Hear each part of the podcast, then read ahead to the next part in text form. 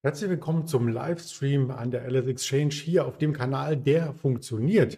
Denn es gab ja in den letzten Stunden, vermutlich auch in den letzten Tagen einige Probleme, die mit den ganzen sozialen Netzwerken zu tun hatten, insbesondere auch mit Facebook, mit Instagram, mit WhatsApp. Alles gehört zum selben Konzern. Das darf das Kernthema heute sein. Wir blicken aber auch auf Amazon und natürlich auf den DAX direkt nach dem Intro.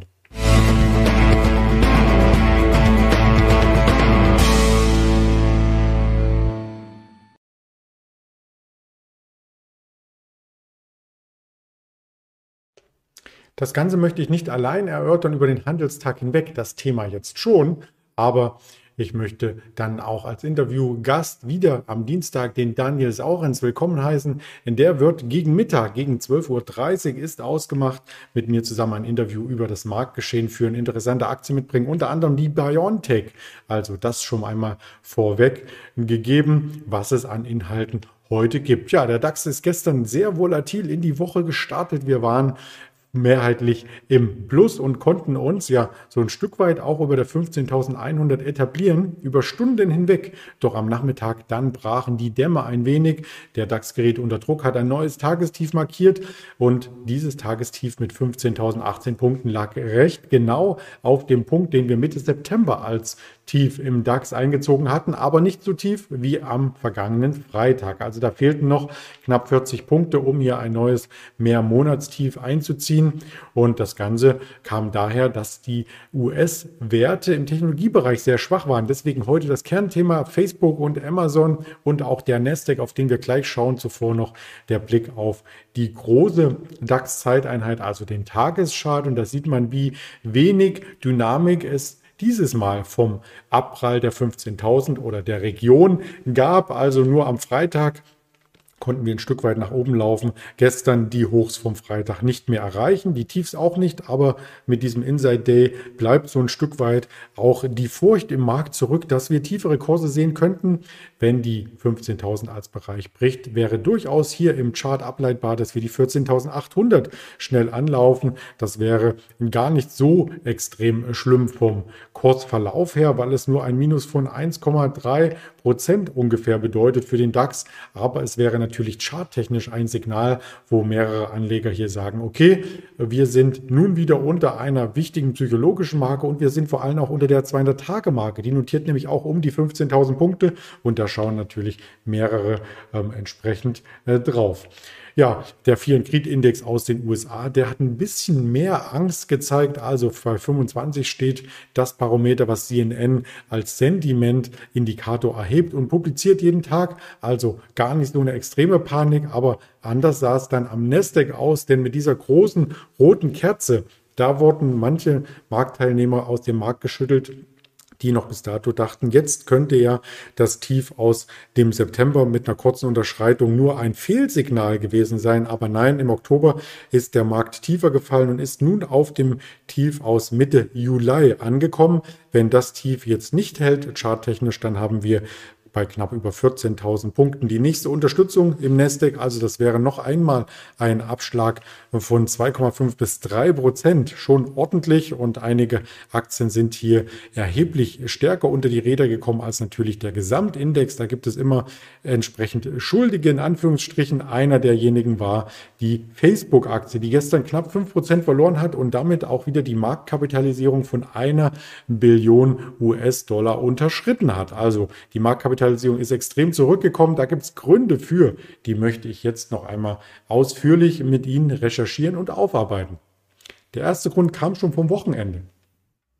Das heißt, wir ähm, machen uns erst einmal frei von den gestrigen technischen Ausfällen und blicken einmal kurz zurück, was sich am Wochenende denn bei äh, Facebook ereignet hat, beziehungsweise das Ganze ging ja schon ein paar Tage länger. Es gab eine Artikelserie im Wall Street Journal und die hat mehrere Sachen über Facebook enthüllt, zum Beispiel schlechten Einfluss auf junge Menschen. Und nun kam auch das Gesicht dahinter zutage. Also das waren keine Mutmaßungen, sondern es waren tatsächlich wohl Fakten, denn die 37-jährige Frances Hogan, Haugen, ich weiß weiß gar nicht, wie man es richtig ausspricht, ähm, hat sich zu erkennen gegeben und äh, sie war bis Mai diesen Jahres selbst bei Facebook, auch in einer höheren Führungsposition und hat damit auch ein bisschen politischen Druck reingebracht. Es ging um die Cambridge Analytics Daten. Ähm, das alles ist jetzt nichts Neues, aber ähm, sie hat das nochmal spezifiziert, was es auch für Manipulationsversuche bei den Wahlen damals gab. Da ging es um die Präsidentschaftswahlen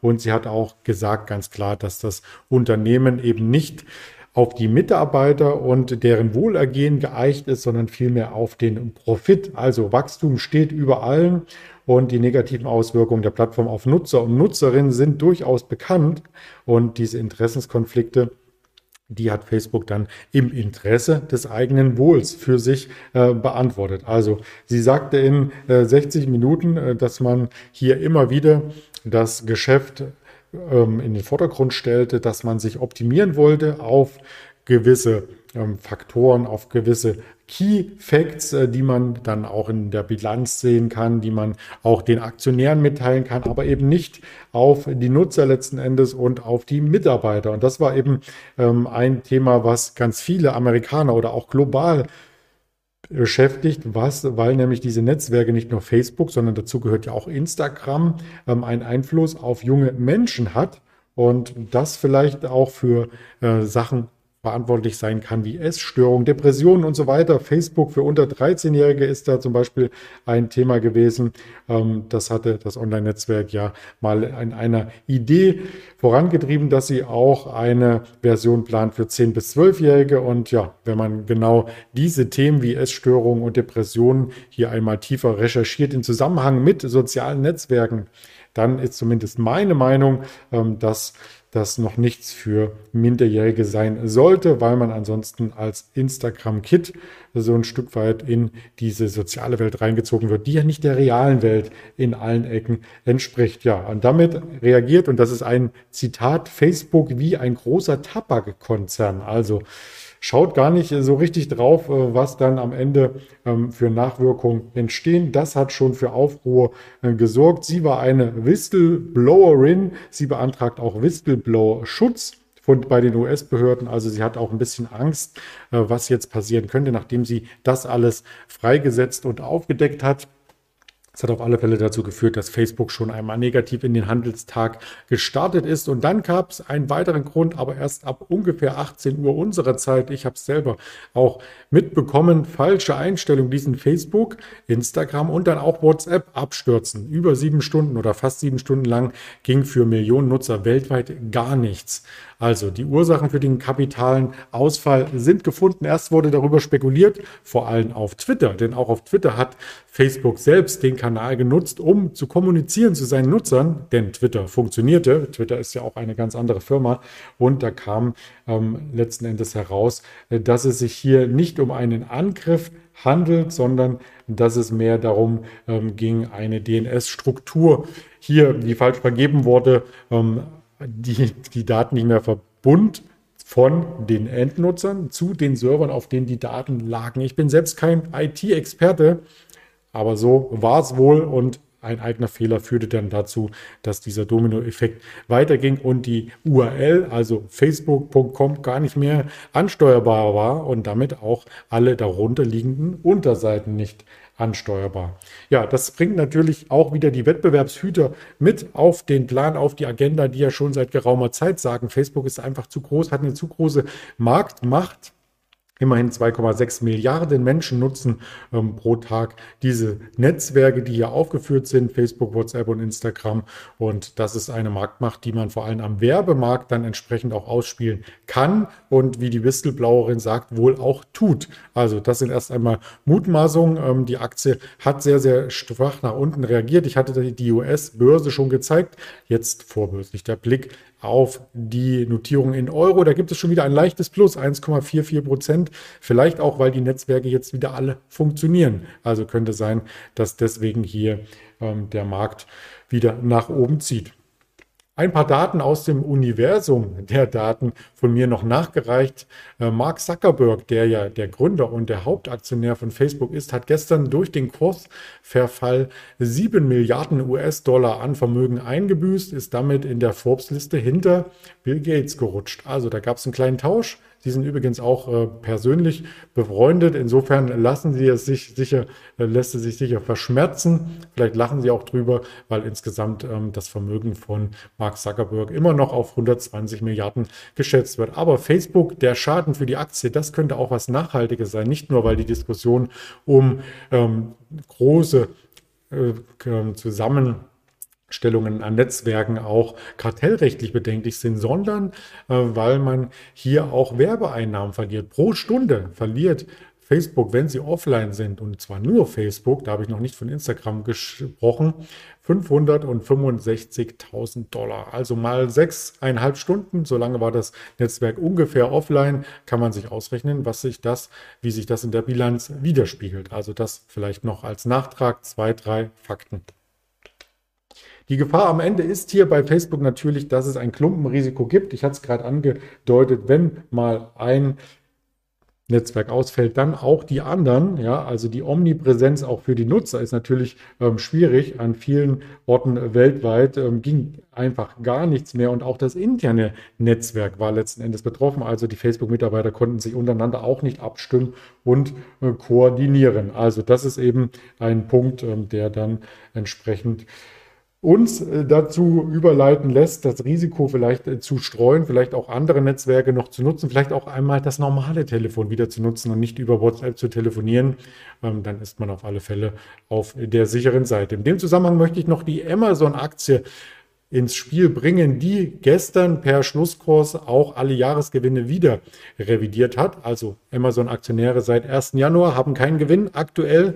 Der wurde gestern dann wieder ähm, ad acta gelegt und auch da gibt es ganz viele Server und da gibt es auch einige Meldungen immer mal wieder, wenn eine Serverfarm hier offline geht, was dann passiert. Dann hängen nämlich auch mehrere Internetseiten auf diesen Servern und das heißt, es könnte sein, dass der Online-Shop um die Ecke auf der Serverstruktur liegt, genauso wie zum Beispiel äh, das Kino in der nächsten Großstadt, wo man ein Ticket buchen wollte und beide Seiten haben ursprünglich gar nichts miteinander zu tun, liegen aber auf demselben Serververbund und wenn der einmal eine Schwachstelle hat oder offline ist, ja, dann funktioniert das alles nicht mehr. Also das sollte man auch äh, bedenken bei Klumpenrisiken. Äh, wo liegen überhaupt die, die, Daten? Muss das sein, dass eine Firma alle Daten hier quasi zentralisiert ähm, irgendwo? Und ja, man hat ja gestern gesehen, was dann dabei passieren kann. Was passiert heute noch? Wirtschaftstermine.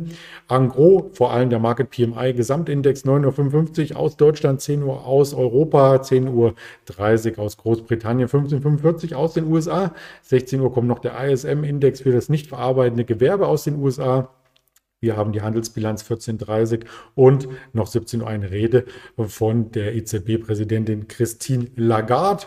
Die DAX-Vorbörse möchte ich auch nicht vorenthalten. Etwas stärker, 15.094 jetzt aktuell, also etwas über dem abendlichen Kurs, der schon über dem Xetra-Kurs lag. Also zum Xetra-Schlusskurs haben wir hier einen Aufschlag von ähm, rund 60 Punkten. Das sieht alles ganz positiv aus, aber eine große Bewegung, die bleibt uns ja DAX oder blieb er uns gestern zumindest noch schuldig. Wir werden sehen, ob das heute passiert. Also viele Kanäle, die es von der LS Exchange gibt, ähm, suchen Sie sich gerne einen aus, am besten den, der auch funktioniert, wie ich gerade sehe. Auf YouTube funktioniert Instagram funktioniert auch wieder, Twitter ebenso, Facebook auch wieder online.